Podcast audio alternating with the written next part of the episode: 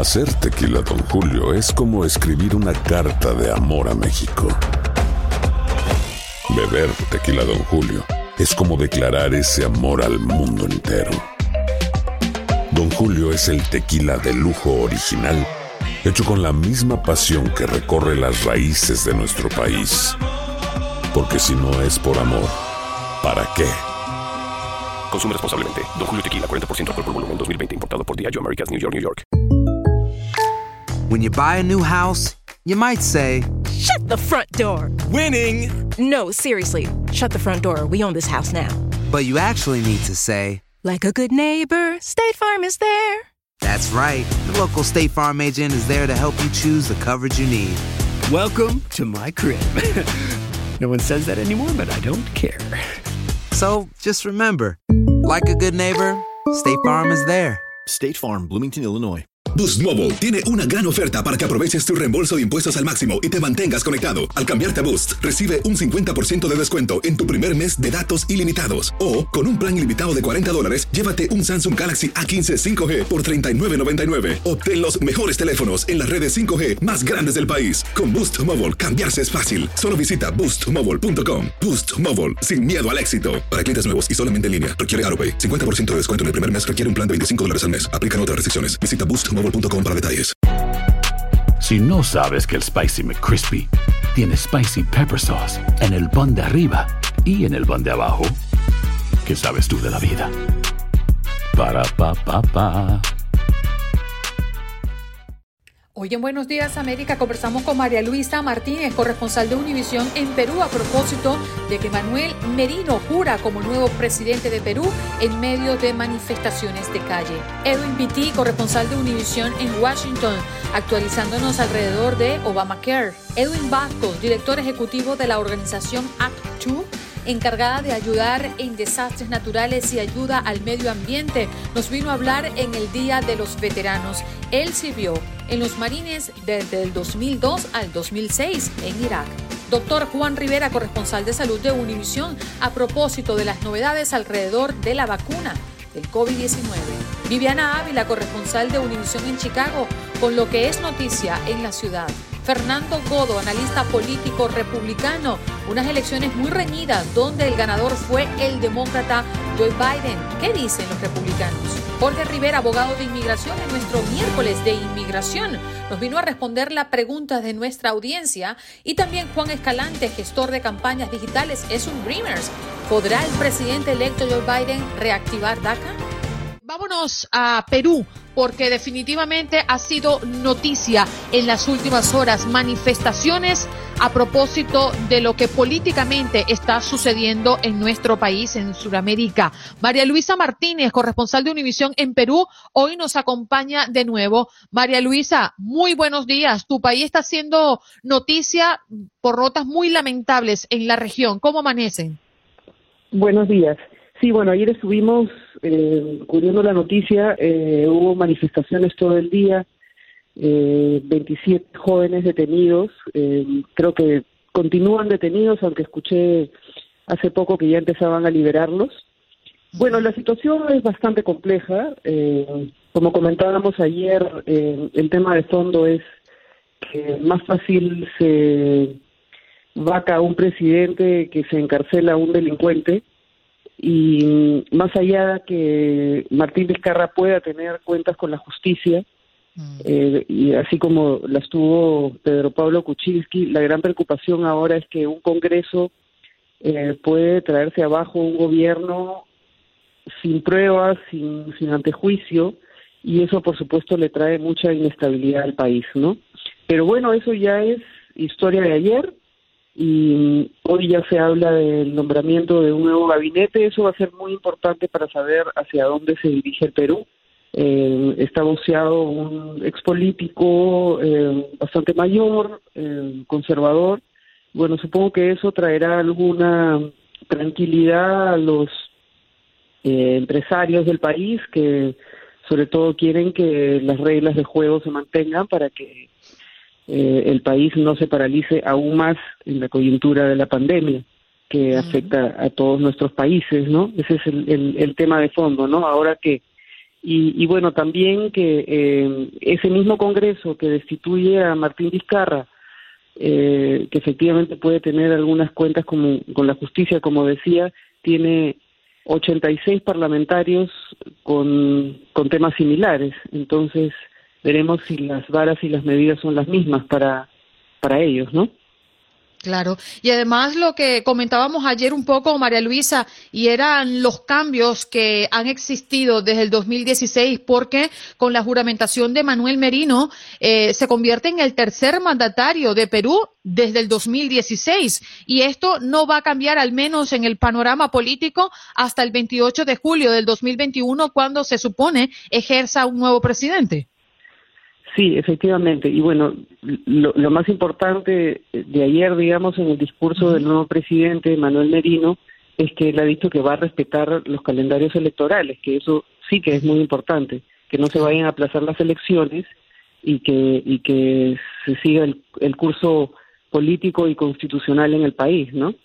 Y vemos, eh, como bien lo comentabas hace pocos minutos, las manifestaciones de calles no se hicieron esperar. Los que manifestaban en las calles, eh, eh, ¿por qué manifestaban? ¿No estaban de acuerdo con lo que estaba ocurriendo? ¿Protestaban ante Manuel Merino y la juramentación? ¿Qué era lo que realmente decían los manifestantes el día de ayer? Bueno, el, hashtag de, las redes, ya sabes que ahora nos, nos importa mucho eso la tendencia. No tanto a nosotros, pero sí a los jóvenes. eh, Merino no me representa, ¿no? Ese era el, grito de la calle. Y esto no era una manifestación en defensa necesariamente a Vizcarra, ¿no? Sino en las formas que, que ha tomado esta, esta vacancia. Porque mm, sin duda había que investigarlo y de hecho ya se había iniciado una investigación. Pero esto ha sido eh, más una conspiración que un, proceso eh, natural eh, contra la corrupción, ¿no?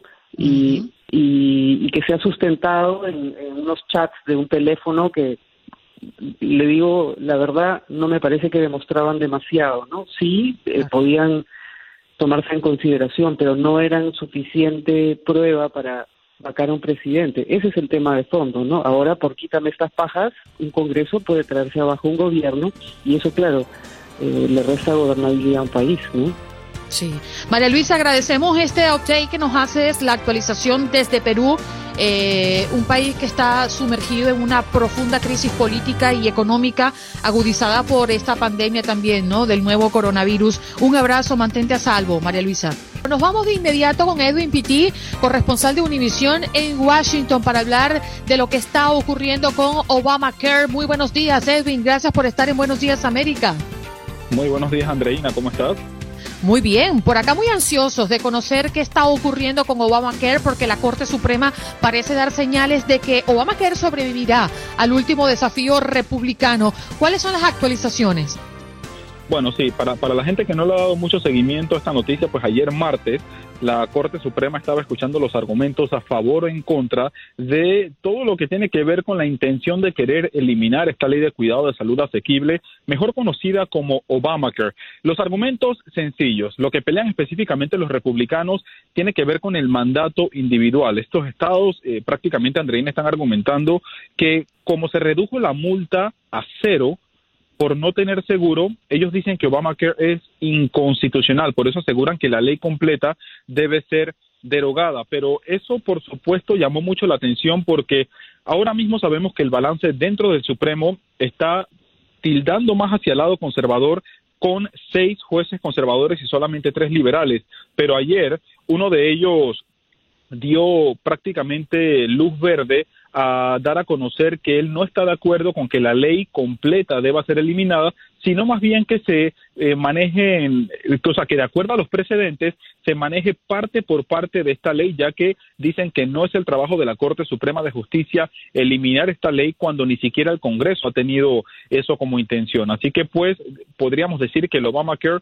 va a continuar vivo, ellos van a seguir escuchando estos argumentos, van a seguir analizando y no se espera que tomen una decisión, sino hasta la primavera del próximo año. Y, significa la ley de salud pública más transformadora del último medio siglo, ¿no? Para este país. Totalmente, totalmente. Recordemos que el Obamacare es básicamente el legado que el presidente Barack Obama quiso dejar a, a, este país. Y si esa ley llega a ser eliminada, que afortunadamente y por lo que ayer dijeron los magistrados sabemos que no, no pasaría, eso, el impacto sería muy grande. Estamos hablando que más de 20 millones de personas quedarían sin seguro médico si la ley resulta, por supuesto, derogada. Pero no solamente eso, sino que hay muchas personas que han obtenido protecciones adicionales bajo el programa de Medicaid cuando este programa recibió una gran, eh, fue expandido bajo Obamacare, esas personas también perderían eh, las protecciones, al igual que jóvenes de 26 años que todavía permanecen bajo el seguro médico de sus padres, ellos también se verían perjudicados. Así que definitivamente es una ley que sí funciona, pero también importante recalcar que la ley necesita muchas correcciones y eso es lo que ha prometido el presidente electo Joe Biden. Él dijo en una rueda de prensa ayer martes que para muchos estadounidenses esto, esto es un asunto de vida o muerte y en parte tiene razón. Yo ayer hablaba Andreina en los predios de la Corte Suprema con un señor que me contaba que su mejor amigo tenía cáncer y en el momento que estaba luchando con esa enfermedad su esposa estaba dando a luz a su primer bebé y que él estaba recibiendo cuentas de los hospitales de, de, más de medio millón de dólares, que era imposible para él pagarlo y que si no hubiese sido por el Obamacare, él ahora mismo hubiese estado muy endeudado. Afortunadamente el señor eh, se ha recuperado, derrotó el cáncer y eh, recibió la cobertura necesaria gracias a la ley de cuidado de salud asequible. ¿Y cuáles son esos cambios puntuales? ¿Cuáles son eh, esos puntos que, según el presidente electo Joe Biden, deberían tocarse en este Obamacare? Bueno, el problema está con el mandato individual. Anteriormente recordemos que cuando esta ley fue creada, se le ponía una multa a las personas que no tuvieran un tipo de cobertura médica. Luego ese mandato fue eliminado, pero todo eso se remonta a una decisión de diciembre de 2019 de la Corte de Apelaciones del Quinto Circuito en Nueva Orleans, que ellos declararon inconstitucional ese mandato individual y también le habían pedido eh, revisión a las autoridades a otras partes de la ley pero ese fallo evadió en gran medida lo que sucederá con algunas partes de la legislación, por, por ejemplo, las relacionadas con las protecciones de pacientes con, eh, con, con, condiciones preexistentes, eh, como te mencionaba, también la expansión del Medicaid y el tema de los, de los jóvenes que no pierdan la cobertura con 26 años. Pero esta ley es muy onerosa, esta ley le cuesta demasiado dinero a los estados porque al final del día el gobierno federal puede tener una idea, pero en temas estatales ellos manejan el mercado de salud a la forma que mejor le convenga. Entonces, hay muchos, eh, e, este individualismo estatal en parte le cuesta mucho dinero al gobierno federal y al no obtener esa multa, al haberla eliminado, el costo podría ser muy grande para el gobierno federal, lo que quiere decir que en algunos años esta ley no sería sostenible, no sería sustentable para el gobierno. Entonces, pues es muy importante que Biden revise la parte económica, que haga los cambios necesarios y que también, sobre todo, se ponga en papel la parte que es más importante, que es que las personas con condiciones preexistentes no pierdan su seguro médico. Otro ejemplo, Andreina, por lo menos ayer una madre me decía que a ella le, le preocupaba mucho la cobertura de salud de su niña. Su niña, tú la ves, una niña súper linda, súper saludable, no se ve que tiene nada malo la niña, pero tiene una condición preexistente. ¿Cuál es? El simple hecho que nació prematura. Solamente eso la haría tener una condición preexistente y, y, posiblemente perder su seguro de salud. Entonces, son pequeñas, son, son las letras pequeñas que están en la ley que podrían perjudicar a muchas personas que necesitan ese seguro médico y en eso es lo que tiene que trabajar el presidente electo. como no nos queda tiempo, por favor, tu respuesta en un sí o en un no. ¿Las personas deben preocuparse hoy por hoy? No. Ok, muy bien. Muchísimas gracias, un abrazo y te agradecemos estos minutos, ¿eh? Igual, saludos, un abrazo a ti también. Vale, saludo, Edwin Titi, corresponsal de Univisión en Washington. ¿Qué está pasando con Obamacare? Ayer en la Corte Suprema se dieron eh, noticias y aquí lo escuchaba usted, la actualización con nuestro periodista. Ya regresamos. Pues hoy estamos rindiéndole un especial homenaje a nuestros veteranos y por ello tenemos a nuestro próximo invitado para que nos hable de su historia, de lo que ha vivido como veterano en este país y además ¿Qué hace hoy para aportarle más a la sociedad? Sí, como usted escuchó, más a la sociedad. Edwin Vascos, director ejecutivo de la organización Act True, encargada de ayudar en desastres naturales y ayuda al medio ambiente. También es representante de la organización Wonder Warrior Project, la organización más grande de veteranos después del 9-11. Edwin, qué felicidad tenerte aquí de Colombia para el mundo, ¿cierto? Sí, buenos días, muchísimas gracias. Bueno, definitivamente hoy queremos escucharte. En principio, gracias por todo lo que le has entregado a este país y para defender a cada uno de los ciudadanos em, estadounidenses. Eh, estuviste en el ejército, eh, fuiste a la guerra de Irak. ¿Cómo llegaste a tomar la decisión de prestar servicio, Evi? Eh, fue una decisión que, que llegó muy fácil cuando llegué a este país la razón por qué es que yo y mi mamá trabajando mucho y en realidad yo no tenía como camino para, para llegar al tema de la universidad o, o encontrar algún paso adelante porque no sabía cómo eran los sistemas y, y decidí entrar al ejército para que me diera una, una ayuda. Mm. ¿Cuáles eran tus funciones dentro del ejército? Eh, yo trabajaba en términos de artillería.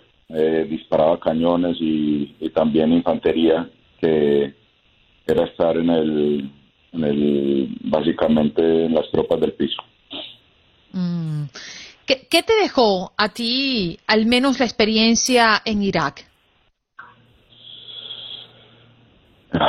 Pues, ¿qué te cuento? Eh, en, en cuanto a lo, entre todo lo negativo, saqué muchas cosas positivas, y la cual era mirar el mundo diferente, mirar a las personas diferentes, eh, brindar más cariño al prójimo y las razones por las cuales es que uno ve mucho sufrimiento en ese en esos ámbitos y y lo, lo mejor que puede sacar es cómo como sociedad no volvemos a llegar a esas cosas.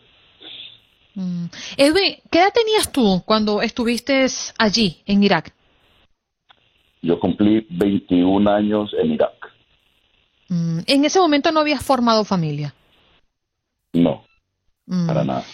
¿Y en quién pensabas cuando te enfrentabas a la muerte? En los compañeros, en los compañeros. Eh, yo estuve en los Marines y la verdad una de las cosas que, que te inculcan es el trabajar y el y el pelear por la persona que está a tu lado, por, por los que han sufrido contigo y los que pelean contigo y, y hacer todo lo posible porque nada les pase. ¿Podrías relatarnos esa fotografía que más quedó clavada en tu memoria?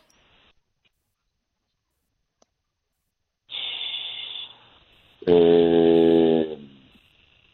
bueno, hay un par. Eh, una es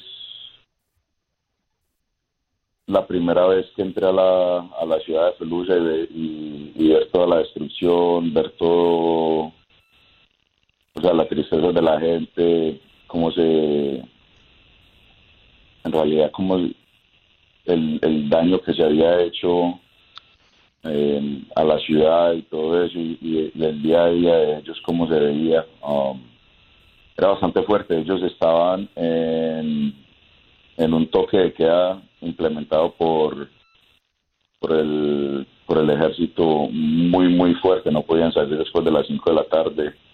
Todo eran filas, todo era una cantidad de gente que vivía muy, muy controlada y eso me, me, tocó mucho. Y la otra era eh, cuando estábamos saliendo a, a recoger a las a unas damas del ejército porque cuando hacían los los los checkpoints del toque de queda, de queda los hombres requisaban a los hombres y las mujeres requisaban a las mujeres. Fuimos a recogerlas y en una de esas fuimos atacados y nos quemaron un camión y, ver cómo mm. ver cómo se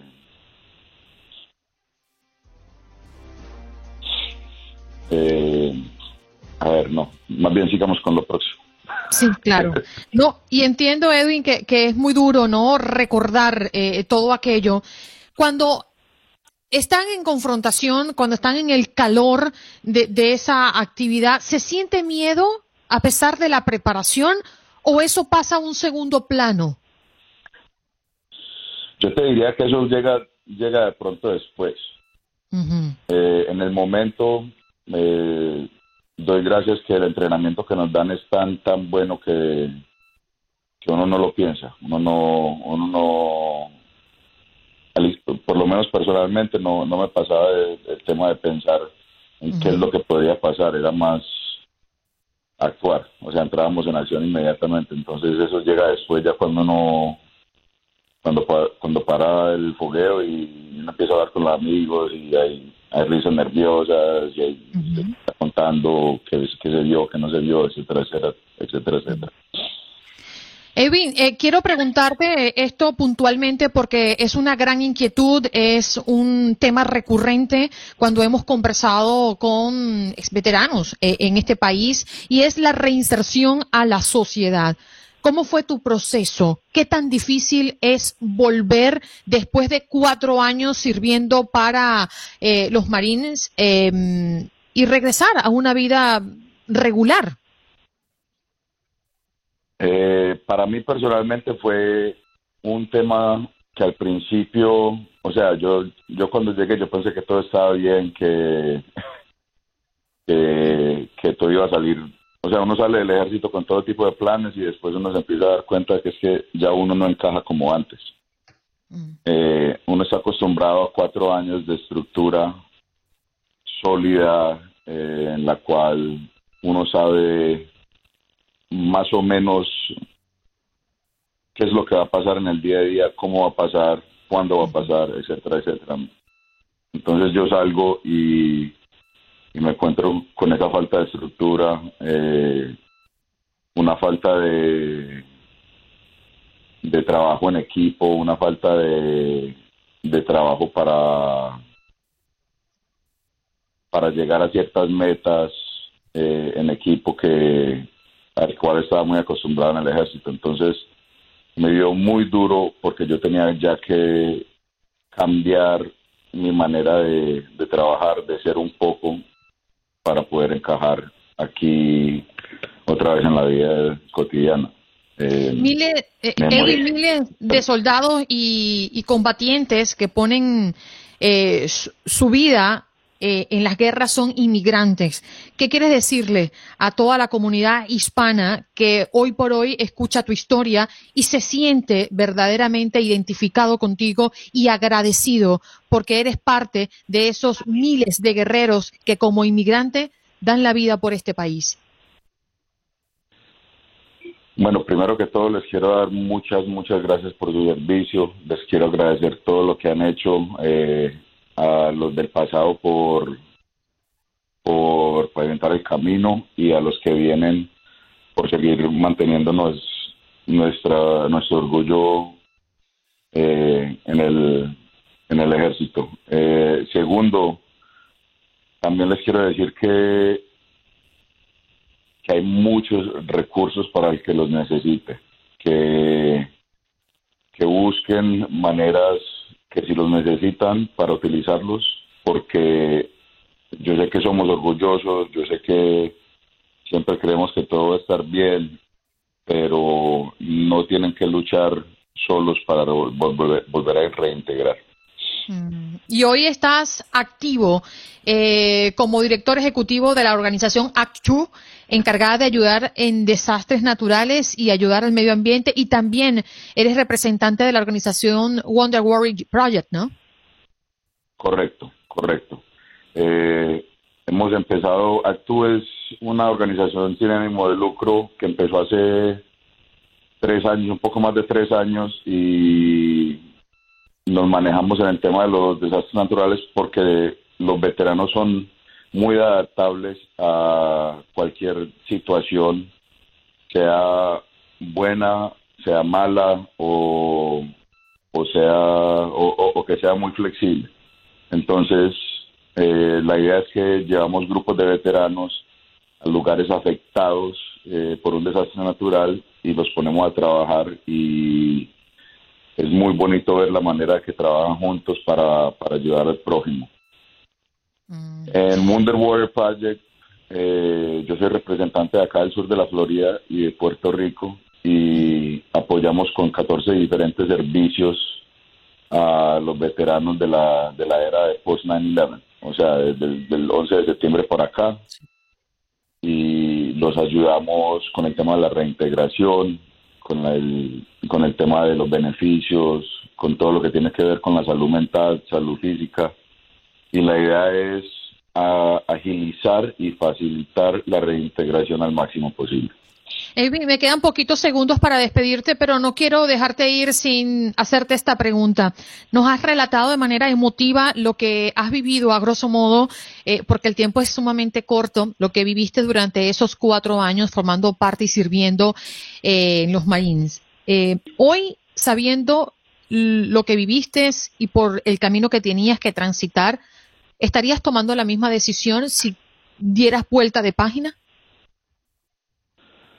Te digo la verdad, mirando el pasado, sí, si hubiera tomado la misma decisión. Por la única razón es que uno le saca muchas cosas, pues, pues si uno quiere, le saca muchas cosas positivas al ejército, la disciplina, eh, la manera de ver las cosas, la manera de trabajar. Entonces, todos, todos esos puntos Edwin, tengo que despedirte. Lamentablemente me hubiese encantado tener más tiempo para compartir en este programa, pero quiero que te lleves de Buenos Días América el agradecimiento de todos los eh, eh, ciudadanos de este país, los que residimos y los inmigrantes, sobre todo ellos, inmigrantes, nosotros que estamos orgullosos de hombres y mujeres eh, con el ejemplo que tú diste. Muchas gracias. De inmediato enlazamos con doctor Juan, como siempre todos los miércoles nos acompaña para actualizarnos en materia de salud, sobre todo en medio de una pandemia donde no ha descansado, doctor. Hola, ¿cómo estamos? Muy buenos días, doctor. Acá pensando en la vacuna, em, enlazando pues con las últimas declaraciones de Fauci diciendo que tendremos la disponibilidad abierta de la vacuna para el próximo mes de abril, pero también hace un par de días las declaraciones y los anuncios desde Pfizer hablando de em, la vacuna en un 90%. Así es, son buenas noticias, yo creo, Andreina. Eh, lo primero que hay que mencionar es que el estudio de fase 3 de la vacuna de Pfizer aún no, ha comple no se ha terminado. O sea que esto es un resultado preliminar, el de 90% más de efectividad. Esperemos que al final del estudio ese 90% más de efectividad continúe eh, siendo, ¿verdad?, el resultado que estamos viendo ahora. Eh, pero obviamente es una, es una buena noticia. Son dos dosis eh, de la vacuna, una y luego otra eh, tres semanas luego. Algo interesante que es un reto logístico es que la vacuna se tiene que mantener en temperaturas muy frías, 90 a 100 bajo cero Fahrenheit, y eso obviamente pues pone unos retos logísticos. yo creo que eh, ojalá que al final de este mes ya se, se le provea toda la data a la FDA para que se pueda aprobar antes de fin de año. Doctor Juan, yo me pregunto ¿qué, tanta, ¿qué tanto podríamos comparar esta vacuna con otras vacunas que son muy normales eh, frente al, a, ese, a ese número de 90%? Porque no somos expertos, usted es el, el, que sabe. ¿Es, ¿Es un margen normal el que se maneja en términos de vacunas? ¿Podemos estar tranquilos? ¿Ese 10% restante eh, en un momento dado qué tan peligroso podía ser para nuestra salud? Es una muy buena pregunta, eh, Juan Carlos. Eh, para que tengan una idea, un 90% más es muy bueno y se compara con vacunas que nosotros nos ponen cuando pequeñitos como la de sarampión. O sea que eh, es, una, es un gran por ciento, un buen por ciento de efectividad. Para que tengan otra comparación opuesta, la vacuna de la influenza a veces es 50-60% efectiva. De hecho, la Organización Mundial de la Salud pensaba que la efectividad de esta vacuna de coronavirus iba a estar más entre esos 50-60%, así que es una sorpresa positiva para todo el mundo el hecho de que esté en 90% o más por ahora la efectividad de esta vacuna. Doctor, me llamó la atención em, un estudio que arrojó que el COVID-19 mata a una quinta parte de los pacientes con cáncer. Eh, eso, Andreina, es algo que, pues, eh, sí, es de esperarse en el aspecto de que los pacientes que tienen cáncer están inmunocomprometidos, o sea, no, su sistema inmunológico está debilitado ya de por sí, eh, por lo cual es un grupo o de los grupos más vulnerables porque no le pueden hacer frente completo al virus. Doctor Juan, el presidente electo Joe Biden eh, presentó ya lo que sería su, su hoja de ruta para enfrentar el coronavirus se resaltan siete puntos que a nivel personal eh, me, da la impresión de que van como bien enfocados. ¿Usted como médico siente que estamos encaminados para poder quizás entregar un mejor resultado de lo que hemos venido hasta viendo hasta el momento en el país? Eh, yo creo, Juan Carlos, que la política se tiene que salir del medio primero. Obviamente el presidente Biden tiene este plan, el presidente electo Biden tiene este plan eh, y este task force para combatir la pandemia, pero sin embargo no se ha podido comenzar un proceso de transición. Entonces, todavía la política sigue estando en el medio de poder afrontar esta pandemia. El hecho de que ya él haya hecho declaraciones en términos de, de que debe haber un mandato nacional de utilizar máscaras, eh, conozco a varios de las personas que están en el Task Force y, me, me consta que son personas excelentes, que tienen una visión y una intención muy buena en términos de cómo atacar esta pandemia. Eh, me parece me parece bien, pero que no se nos olvide que todavía eh, quedan eh, el mes de noviembre, el mes de diciembre y parte de enero, en donde hay una transición política en la que yo dudo que, que la pandemia se ponga como prioridad. Doctor, a ver si usted me, me ayuda a entender cómo podría ser ese futuro con la vacuna. Hay fases, eh, la información llega por todas partes, una vacuna aquí, una vacuna en Rusia, una vacuna en Europa, una vacuna en, en, muchos lugares. Se avanza hacia pues ese gran momento en el que podamos tenerla. Se dice en muchos países que los primeros en, en tomarla va a ser el sector de salud.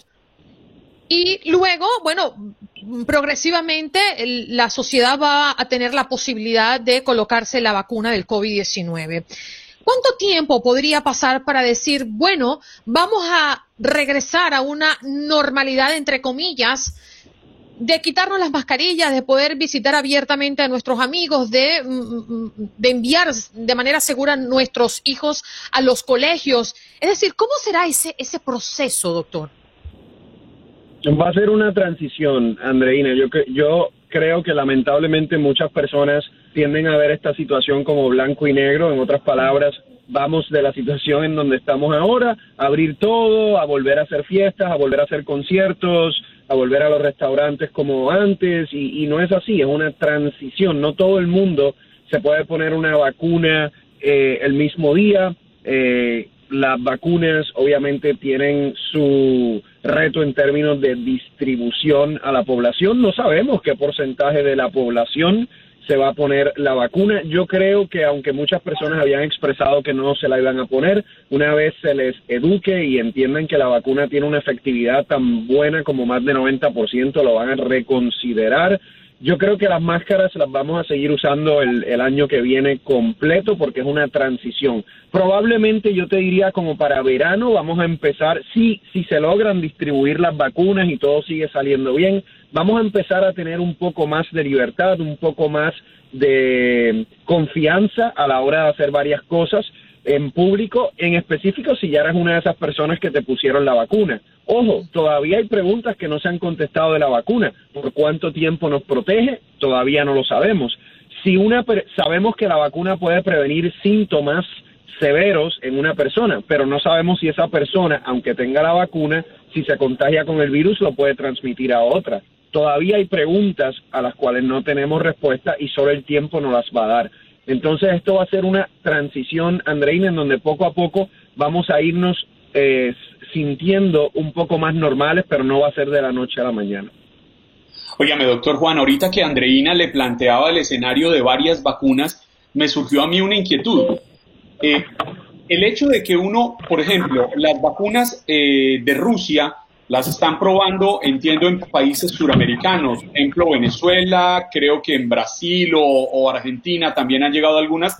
¿Esto va a generar algún problema el que uno viva en Estados Unidos, una persona vive en Estados Unidos, viajó a uno de estos países donde se está utilizando ya esta vacuna o se, se va a empezar a implementar, se pone esa vacuna, vuelve a Estados Unidos, genera algún, algún problema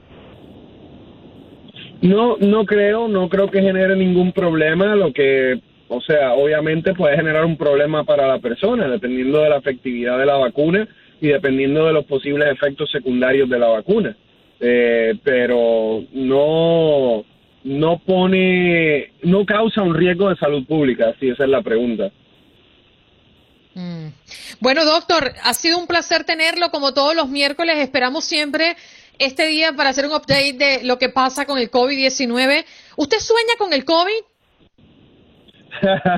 Vive con el Eh, COVID. casi, casi, Andreina. Ob- Obviamente esto ha sido algo de todos los días por, por ya por ocho meses o nueve meses, ya perdí la cuenta, pero esto es lo que nos tocó y eh, hago mi labor con, con mucho cariño y con mucho interés y con mucha esperanza de que ayude a, a- a muchos hispanos, así que no me canso, seguimos al pie del cañón.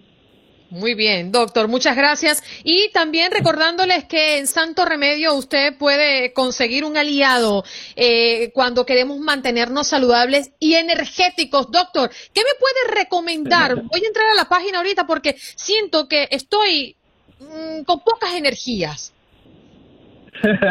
Mira, ve, ve a misantoremedio.com. Ahí para energía te recomiendo dos cosas, la vitamina B12 y la vitamina D en la mañana luego de un buen desayuno. B12 y aquí lo estoy anotando. Doctor, muchísimas gracias, ¿eh? No tuve que pagar consulta, qué bueno. abrazo. ¿Cómo que no? Son 50 dólares. Cuídense. Gracias, doctor. El doctor Juan con nosotros, corresponsal de salud de Univisión. Nos vamos de inmediato a Chicago. Allí tenemos a Viviana Ávila, que está conectada a través de nuestra línea telefónica para hablarnos de lo que es noticia en la ciudad. Muy buenos días, Viviana. ¿Cómo estás? ¿Qué tal? Buenos días, Andreina, Juan Carlos. Bueno, les digo que amanecemos con sol, pero bastante frío en Chicago, 36 grados apenas Fahrenheit. Esto es una diferencia muy grande porque los últimos siete días habíamos tenido temperaturas de más de 70 grados, pero que acabaron ayer justamente con tormentas severas, con vientos de más de 70 millas por hora en áreas como Rockford, Norwood, donde 85 mil personas se quedaron sin energía eléctrica. Ya la empresa Comet dice que ya son 15 mil personas las que no tienen servicio, pero que están trabajando para la restauración de ese fluido eléctrico. También continúan las labores de limpieza en zonas donde esas tormentas arrancaron árboles de raíz, esos árboles cayeron en casas e inclusive encima de automóviles, como le pasó a una familia latina en la ciudad de Aurora, Illinois. También les cuento que con relación al tema del COVID-19, las autoridades de salud de Chicago eh, dijeron que no es el momento de estar viajando a otros estados porque los casos de coronavirus y las hospitalizaciones en la ciudad van en aumento. Lo que hicieron ahora las autoridades de salud es que dividieron el mapa de Estados Unidos eh, de estas restricciones de viaje para ingresar a la ciudad por colores. Así que hay, por ejemplo, eh, estados que están en zona amarilla, que son los que tienen menos riesgo, es decir, menos de 15 casos por cada 100.000 habitantes, como es el caso del estado de California. Estados en zona naranja, como Texas y la Florida, eh, estos viajeros tendrían que cumplir con cuarentena o presentar una prueba negativa de COVID que no sea mm, mayor a 72 horas de habérsela hecha y estados en zona roja como estados como Indiana, como Michigan, que se agregó a esta lista de restricción de viaje, y estos viajeros sí tendrían que cumplir, Andreina y Juan Carlos, con una cuarentena obligatoria. Pero el mensaje de las autoridades es que los casos van en aumento y que realmente las personas tengan conciencia y dicen no es el momento de viajar, eh, sobre todo cuando no se trata de viajes esenciales. Viviana, buenos días. Sabe que usted ahorita que menciona Indiana quería hacerle una pregunta y me excuso, no sé si la ponga en aprietos. ¿Vio la información del concierto de Eslabón Armado en, en Hobart, en Indiana? Exacto, sí, sí la vi, Juan Carlos. uno aterrado, ¿no? Eh, sí, incluso se le hizo una entrevista al promotor de ese concierto eh, y él indicaba que obviamente como en el estado de Illinois no se puede no se puede hacer ese tipo eh, de conciertos eh, que las personas estén en aglomeraciones pero estados como eh, Indiana y como Wisconsin no tienen digamos esas restricciones. Él decía que ellos han implementado unos protocolos de seguridad para poder realizar esos esos recitales como en el caso que usted menciona dice que ellos toman la temperatura que incluso tienen tapabocas cuando las personas van a entrar pero que realmente eh, se les sale de control a pesar de que tienen eh, personal de seguridad para mantener, digamos, la distancia de seis pies requerida. Que llega un momento como que la gente se emociona y pues están en su, en su concierto, en su recital, y pues que se les olvida la distancia social. Entonces él dice, nosotros podemos poner los protocolos de seguridad, pero también eh, dice que hay que apelar a que las personas tengan también responsabilidad para asistir a este tipo de conciertos yo veía ese, ese, e, esas imágenes, ¿no? Que fueron grabadas con teléfonos celulares y de donde efectivamente las personas se quitaban su tapabocas y estaban realmente pegadas una a la otra, ¿no? Y eso que yo no tengo ni idea quién es el Eslabón Armado. Yo no sé, ¿Andreina ha oído? ¿Qué, un grupo, un cantante? No, no, no. Eh, ni idea. yo, tampoco los había escuchado, pero parece muy popular, porque obviamente las imágenes así lo demuestran, ¿no? Viviana, rapidito porque tenemos que, pasar a Los Ángeles, pero por aquí hace una pregunta mm, Gaspar, espero verte. Ajá, creo que está por aquí. Eh, ¿Quién ganó el Distrito 14? Underwood. Mm, no, no, Andreina, no tengo esa información en este momento. Es que son muchos, Gaspar. ¿Qué pruebas de fuego le has puesto a Viviana? Sí, Gracias. claro, el condado de DuPage, donde pasó una historia insólita porque eh, se consideraba un bastión republicano. 100 años votando republicano el condado de DuPage y ganaron los demócratas en ese condado. Y bueno, justamente te está respondiendo la otra pregunta, Gaspar, eh, hablando de que es tu distrito aquí eh, en, en, Illinois, en DuPage. Gracias, Viviana. Un abrazo para ti. Nos reencontramos la próxima semana, Dios mediante. Vámonos a la política, un tema álgido y recurrente por estos días para conversar de lo que está pasando en torno a las elecciones muy reñidas donde el ganador fue el demócrata Joe Biden electo. Eh, ¿Qué dicen los republicanos? Fernando Godo, analista político eh, republicano, está con nosotros. Eh, ¿Cómo está Fernando? Gracias por compartir con nosotros en la mañana de hoy. Muchísimas gracias por la invitación y muy buenos días a ustedes y me ha gustado mucho ese homenaje a los veteranos, así que aquí estoy a su disposición. Gracias. Quiero desprenderme de las declaraciones recientes de Pompeo. Dice que habrá una transición sin problemas a una segunda administración eh, de Trump. ¿Cómo es esto, Fernando? Bueno, sencillamente porque yo no sé quién es el que dice que aquí hay un presidente electo. Aquí no hay ningún presidente electo. Aquí hay una asociación, APRES, que, que, que dijo que, que, había nuevo presidente de los Estados Unidos. Ninguna prensa en ningún lugar del mundo define quién es el presidente o no. Eso lo definen los colegios electorales, lo definen las legislaturas. Por lo tanto, es una gran manipulación estarle diciendo a la gente que hay un presidente electo cuando hay una reclamación en curso. Cuando esa reclamación proceda y se sepa eh, ya las instituciones pertinentes, que son los que definen si hay presidente o no, se pronunciarán al respecto. Ahora mismo no lo hay porque hay una gran evidencia de fraude. Yo no te estoy diciendo que el fraude está aprobado, te estoy diciendo que hay una reclamación, que hay muchos indicios, que hay evidencias, y mientras eso no se aclare, porque precisamente tenemos instituciones democráticas, y por eso mismo nos fuimos nosotros en nuestros países, porque en nuestros países ese tipo de instituciones funcionan muy mal, aquí sí funciona. Si hubo fraude, pues los que lo hayan cometido van a ir a, la cárcel. Si no lo hubo, las instituciones de nosotros permanecen con su pureza y todo el mundo la respeta. Pero por ahora. los, medios de comunicación no definen al presidente, comunican los resultados. Exacto, Tradicionalmente ha sido así por años. Comunican los resultados pero no, no dicen quién ganó. O sea, tú puedes comunicar un resultado, pero tú no puedes decir que alguien ganó una presidencia. ¿Y dos más dos son cuatro? Eh, no, si hay una reclamación en el medio, no. Precisamente puede haber dos candidatos, no en los Estados Unidos, en cualquier lugar del mundo, en cualquier lugar hay dos candidatos contendiendo.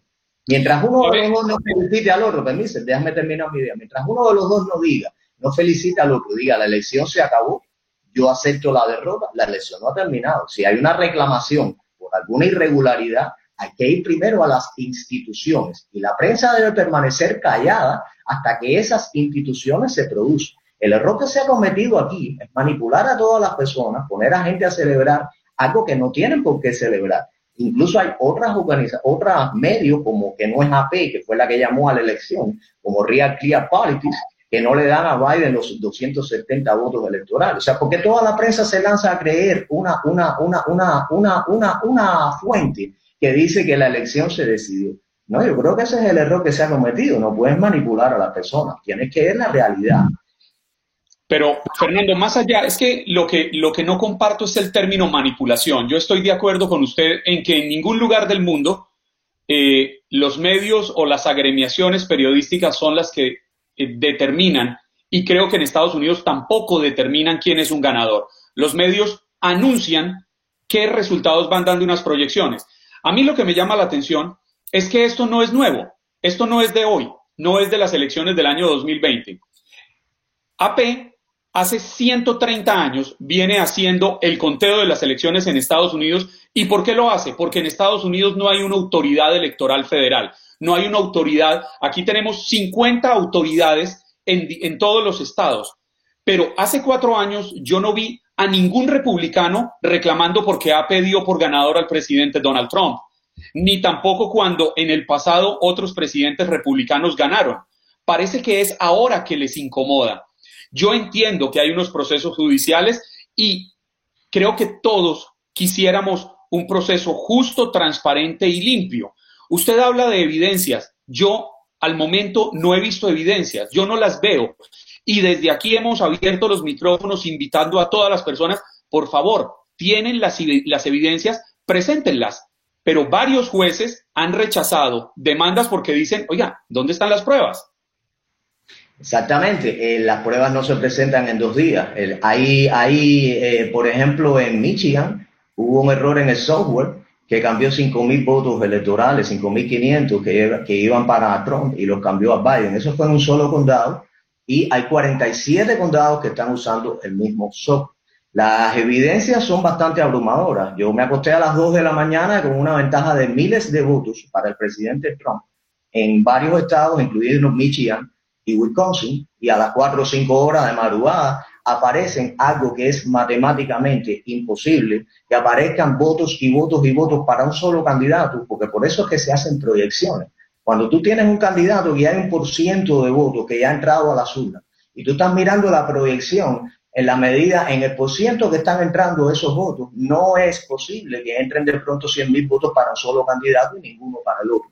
Hay evidencias presentadas por Giuliani en una conferencia de prensa el sábado de muertos que votaron. Se mencionó un solo nombre porque dicen que eso era una conferencia de prensa, pero aparece ser que hay varios miles de esos. Hay ahora toda esa reclamación está yendo a los tribunales, está yendo a los jueces. Por eso es que te digo que hay que sencillamente esperar cuando tú tienes ese tipo de reclamación y una gente te está diciendo una cosa tan fuerte como esa, te está diciendo que hay muertos que votaron, te está diciendo que hay un software que puede ser manipulado, que se llama Hammer, el otro se llama Scoreboard. Se da una ventaja en Pensilvania de 800 mil votos para el presidente Trump el martes y sencillamente eso se empieza a recortar y a recortar y a recortar y a recortar con votos para un solo candidato. No, las evidencias son abrumadoras. Cuando te están diciendo una cosa tan fuerte como esa, tú no puedes llamar una elección. O sea, en este caso te digo AP, puede ser que lo esté haciendo hace 130 años. Los demócratas han cometido fraude antes de eso. Yo te menciono al Tweet en 1867 que contaba los votos en Nueva York. La elección del presidente eh, Kennedy fue una elección fraudulenta donde participó la mafia que está bastante documentada. Eso no lo estoy diciendo yo. Entonces, si yo te hablo de fraude... La historia también dice que hubo fraude en el año 2000, favoreciendo a George Bush. E, exactamente. Pero es la historia y entonces no, George Bush, no, un fraude para favorecer un republicano. Porque George Bush no es un personaje que tenga mi simpatía en lo absoluto. Vamos a empezar por ahí. O sea, yo entiendo tu punto y estamos de acuerdo en eso. Yo lo que sí te digo ahora, que si el presidente de los Estados Unidos sigue siendo presidente hasta el 20 de enero y Joe Biden está tan seguro de que ganó la elección, ¿cuál es su apresuramiento en declararse vencedor? Y no esperar porque se decidan eh, eh, este caso en las instituciones. Estar armando gabinetes, estar haciendo anuncios, estar creando expectativas a las personas, cuando sencillamente estamos a 11 de noviembre, Día de los Veteranos. ¿Por qué tú no puedes esperar? ¿Cuál es tu apuro? Si tú estás tan seguro que ganas. Tú hablas, tú hablas específicamente de, ciertos aspectos dentro del marco legal. Hay irregularidades. Pero ¿dónde están las pruebas? Porque ningún Estado ha informado sobre problemas importantes en la votación que pudieran haber influido en el resultado. Y de forma general, ellos aseguran que el proceso electoral había sido un éxito. Entonces, ¿quién lo dice y dónde están las pruebas? Bueno, el, el Giuliani dio una conferencia el sábado. Hoy estamos a miércoles en la mañana y las pruebas se comenzaron a presentar el lunes. Ningún tribunal en los Estados Unidos trabaja en 24 ni en 48 horas. Me siguen preguntando que dónde están las pruebas. Las pruebas ya fueron presentadas y se continúan presentando. Ahora, ustedes me quieren eh, decir que va a haber un resultado en 48 horas. No, pero las pruebas, si ustedes van a cualquiera de esos tribunales, a cualquiera de esos eh, estados, ya han sido presentadas. ¿Y dónde fueron presentadas? ¿Dónde? Pues, ¿En la corte? Tienen que preguntarle a Giuliani y a sus abogados dónde las presentaron. Ellos fueron el sábado y fueron muy claros en la conferencia de prensa y dijeron que a partir del lunes empezaba el proceso de pruebas. Cuando tú presentas pruebas ante, ante un, ante un, eh, para iniciar un proceso judicial, eso no está abierto a la prensa. Eso no, ustedes no pueden saber eso ni yo tampoco. Eso se presenta, empiezan las instituciones que tenemos en este país a funcionar como son, pero eso no es un proceso abierto. Sencillamente, vuelvo a repetir, hay que esperar. Hay un proceso presentado. No puedes estar anunciando un candidato. Lo que yo veo aquí es que la prensa está haciendo lo que hace hace cuatro años. Cualquier nadie se quejaba antes. ¿Eh? Nadie se quejaba antes. Por supuesto, nadie se quejaba antes porque no había una reclamación de fraude. Si yo te gano en el 2016 con 304 votos electorales y te saco 80 votos electorales, yo no tengo que reclamar nada. Pero yo quisiera... Por cierto, espérate, déjame decirte un dato. Sí hubo fraude en el 2016. Lo hubo aquí en la Florida, del condado de Broward y sencillamente no se reclamó porque eso le cuesta millones de dólares a los contribuyentes y Trump había ganado el estado de la Florida. Pero ese fraude se repitió en el 2018 y esa funcionaria que lo cometió en el 2016, que se llama Snipe, creo de apellido, tuvo que renunciar aquí en Broward.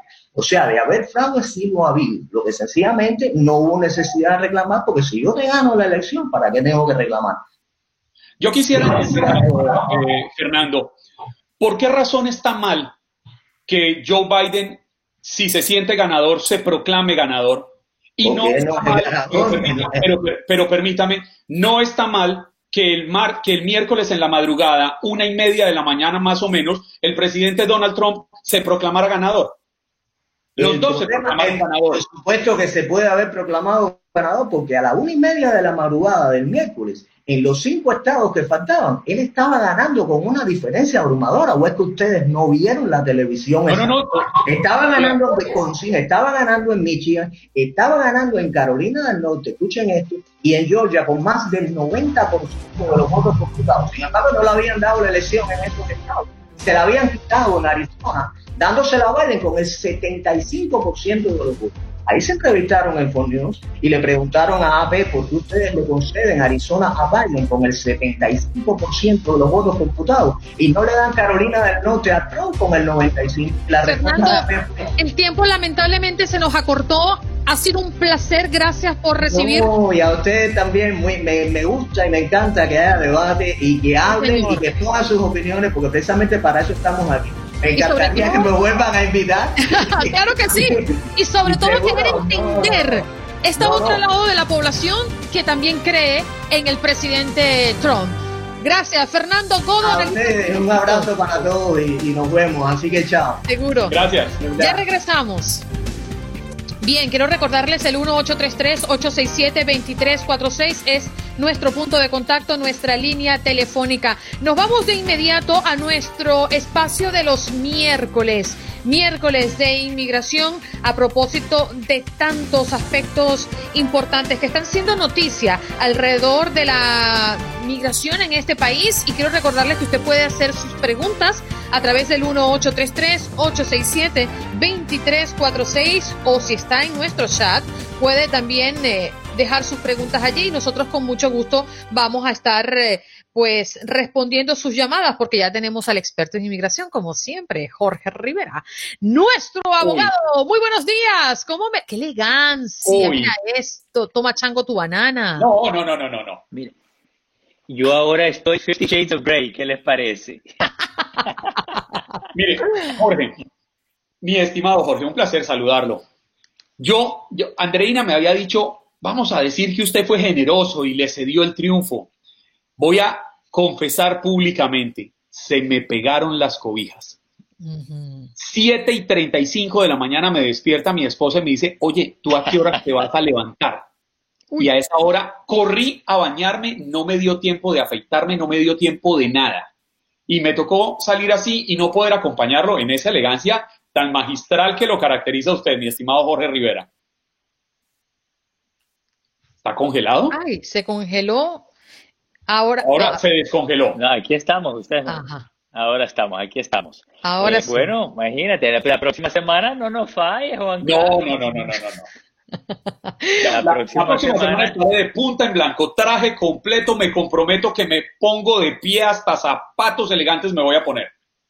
Muy bien, de pie a cabeza. Bueno, abogado, vámonos de inmediato con lo que está haciendo noticia. Queremos hacerle muchas consultas. ¿Qué puede cambiar para los inmigrantes con Joe Biden como presidente?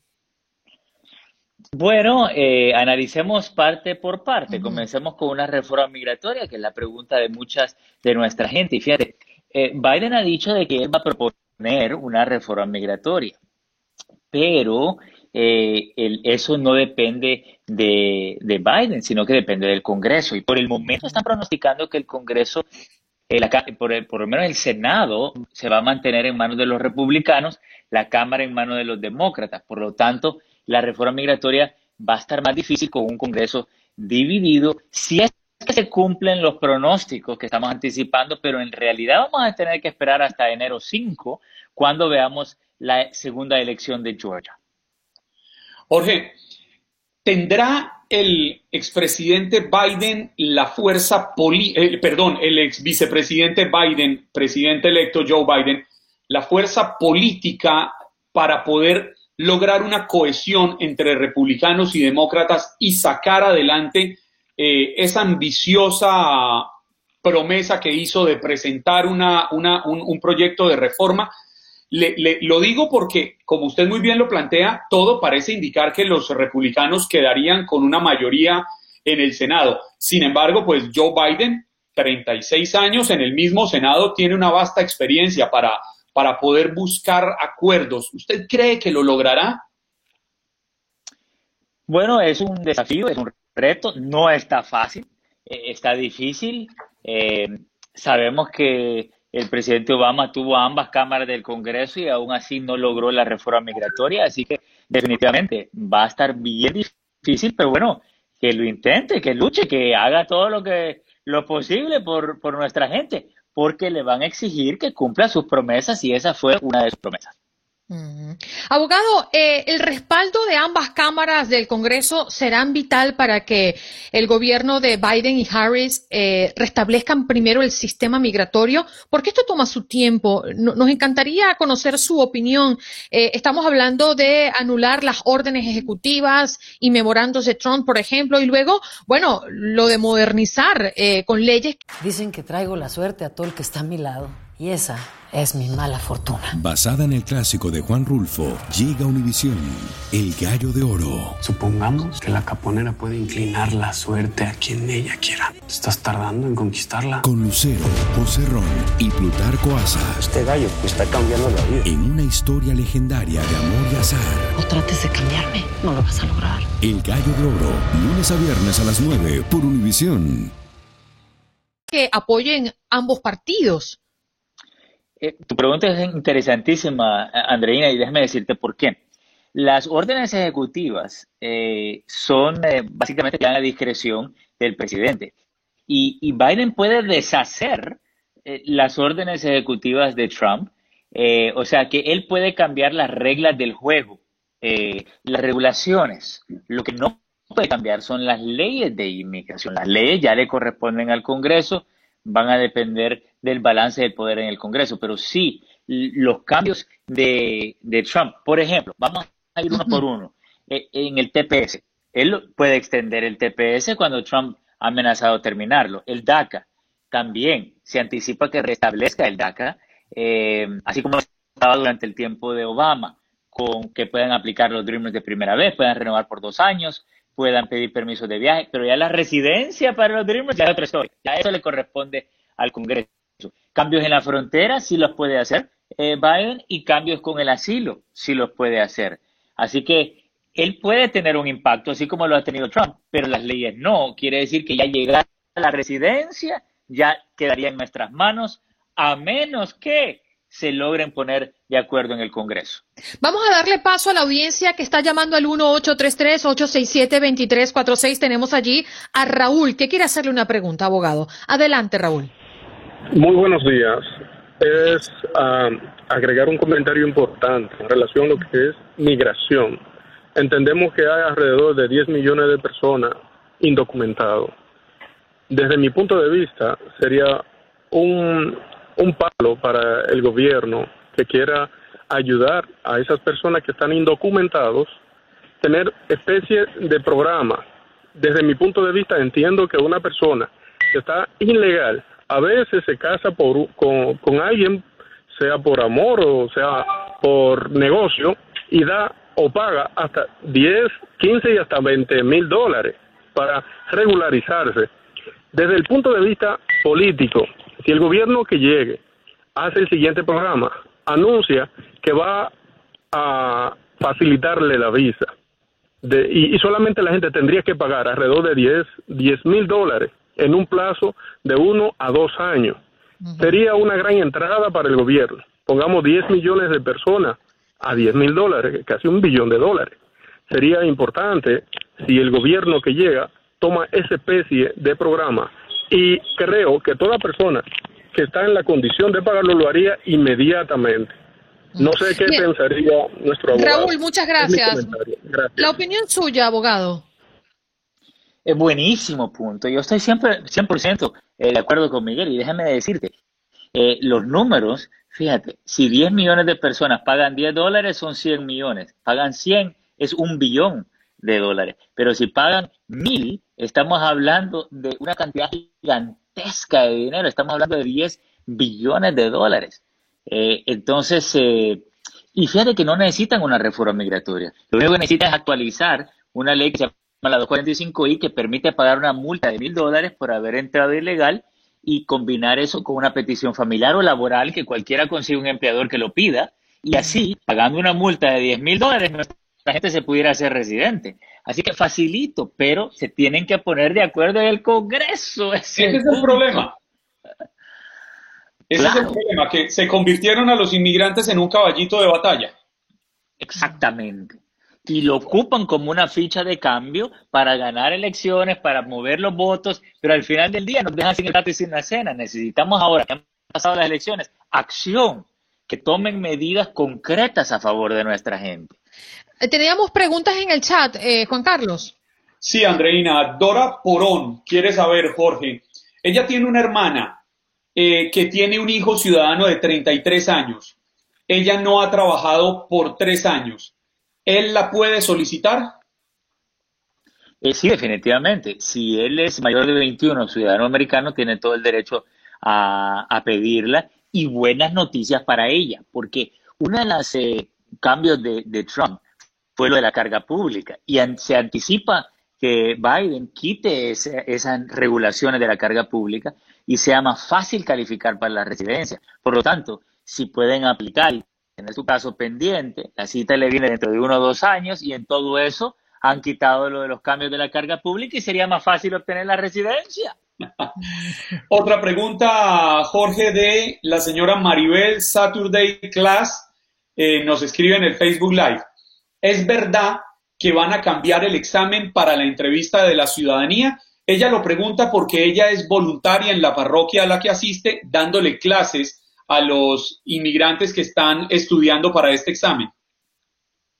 Sí, definitivamente. Si, por si el presidente Trump logra ganar sus retos en, la, en las cortes y él le cambian las cosas, sí cambiarían el examen de ciudadanía sería más fácil, perdón, más difícil bajo una administración de Trump. Con el presidente Biden, eh, probablemente no harían más difícil el examen de ciudadanía, así que vamos a esperar a ver efectivamente si es certificado el presidente Biden en, en el mes de enero. Nos escribe Dulce Peña. Ella quiere saber, cuando se solicita una visa de padres con hijos menores, ¿tienen posibilidades de que les den la visa a todos, a padres e hijos? Sí hay posibilidades, pero ahí depende, número uno, qué tipo de visa están pidiendo. Si es una visa de trabajo, si es una visa de turista. Si es visa de trabajo es más fácil incluir a toda la familia, porque bueno, vienen a trabajar a los Estados Unidos. Si es visa de turista, generalmente si ven que toda la familia quiere la visa turista, no se la quieren dar porque quieren tener, darle una razón, por ejemplo, a los padres para regresar a sus hijos que quedan en, su país. Mm. Ya, eh, no tenemos más preguntas en el Facebook, Andreina, no sé si hay llamadas. No, lo que pasa es que nos queda muy poquito tiempo para avanzar con ello, pero quería también recordarle a la audiencia que vamos a estar conversando en pocos minutos con Juan Escalante, gestor de campañas digitales. Es un dreamer y queremos conversar con él en conjunto con el abogado Jorge Rivera a propósito de una posibilidad de que el presidente electo Joe Biden reactive DACA y un poco para que nos hable de su historia. Juan Escalante también también se va a unir con nosotros en nuestra transmisión de nuestro Facebook Live en tan solo minutitos para mm, entender el trabajo que ellos están haciendo y esa, mm, eh, ese lugar que merecen y quieren que sea mm, reconocido eh, tras su trabajo y su estadía en este país. Hacemos una pausa recordándoles a la audiencia que seguimos recibiendo sus llamadas al 1-833-867-2346. Si tiene preguntas para el abogado Jorge Rivera, es el momento de llamar. Si usted está en el chat acá en el Facebook, hagan sus preguntas ya que vamos a estar respondiéndoselas. Ya regresamos. Estamos de regreso en Buenos Días América. América, aquí en Tu DN Radio.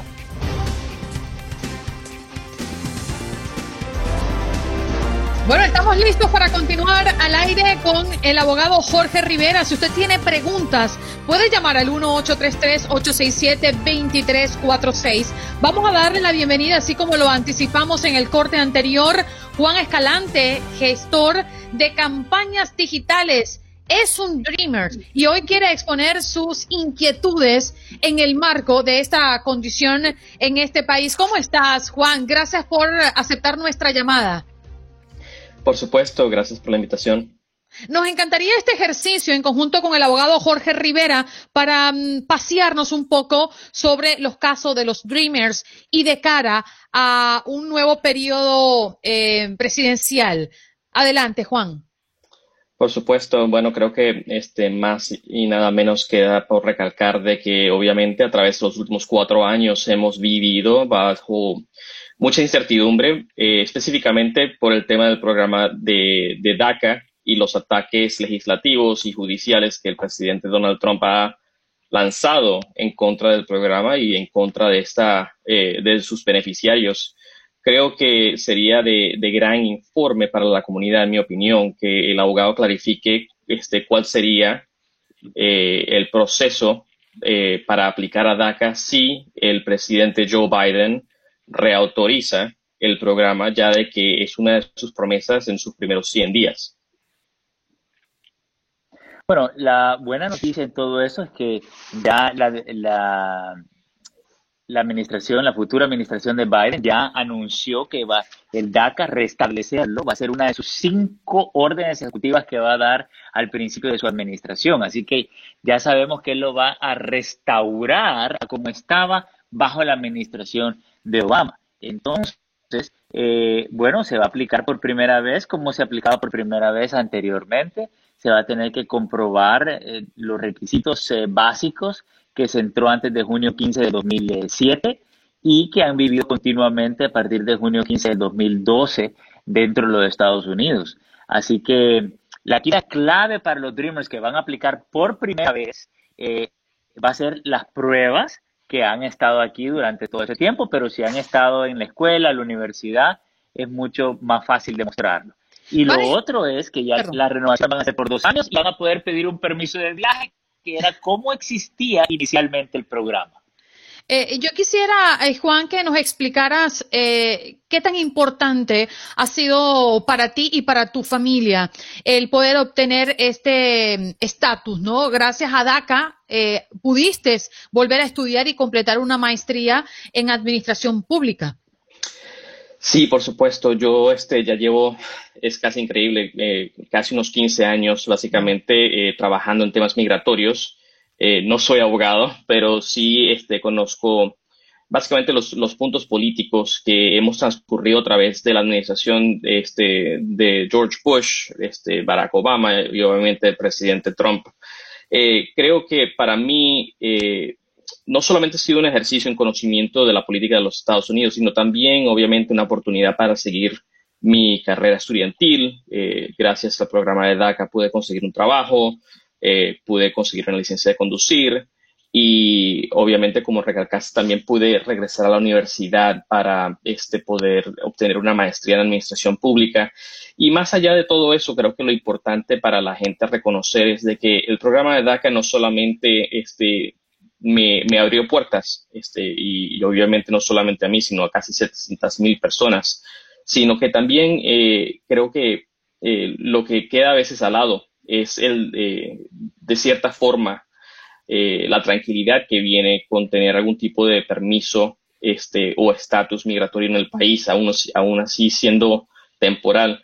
Eh, como, como adolescente y creciendo en este, en este país eh, sin documentos, yo vivía bajo un estado de ansiedad continuo y obviamente los últimos cuatro años han sido un poco, un, poco del recordatorio de, de, mis años de juventud cuando, cuando yo este, no tenía nada y podría haber sido deportado.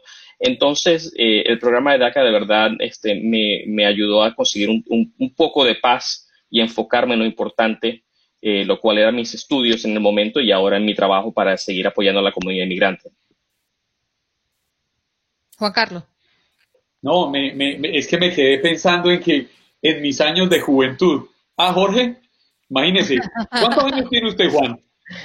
Actualmente 31. Imagínese, ya a los 31 dejó los años de juventud. Ya a mi edad y hablamos, Juan. Oiga, Juan, me imagino que a lo largo de este tiempo, desde que es beneficiario de DACA, eh, ha pagado impuestos, ha aportado, ha construido país.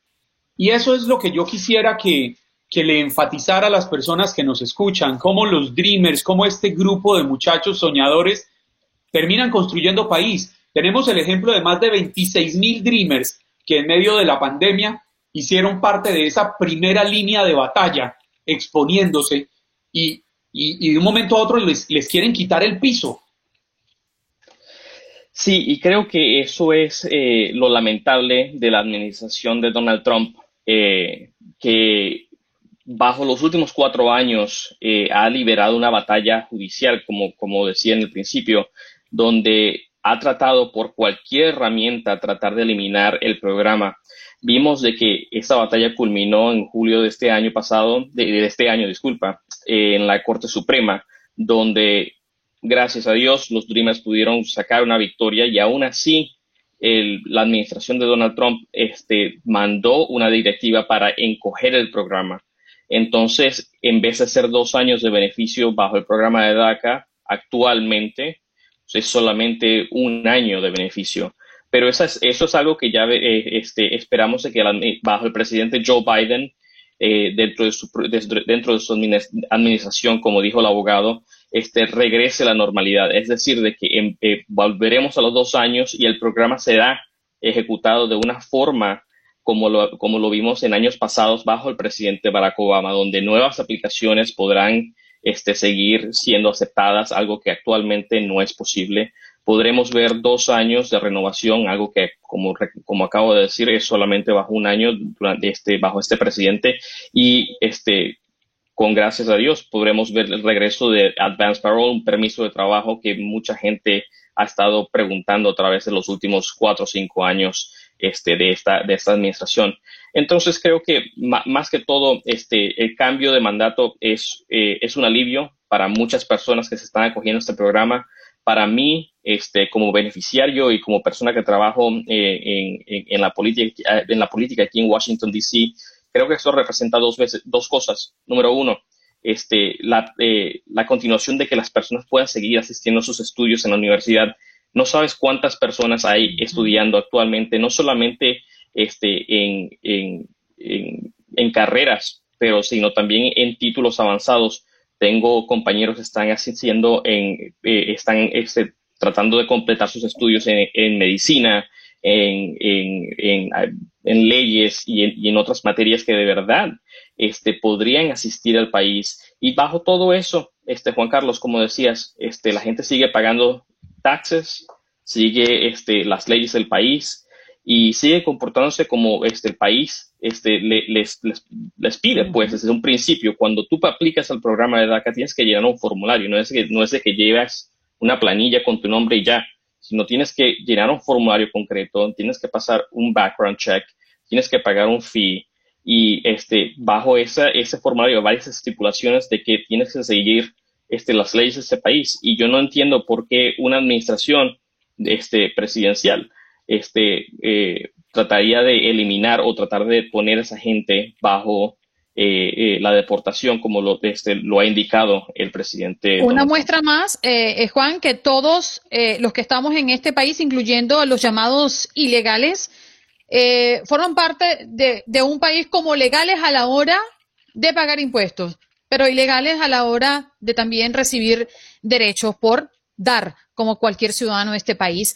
Oye, para cerrar esta dinámica extraordinaria, eh, abogado, una pregunta que le hace Carlos Paz. Ella pidió su hija mayor de edad con sus hijos. Eh, él es residente, ellos son del Salvador, los pidió en el 2017 y él quiere saber por qué fecha van.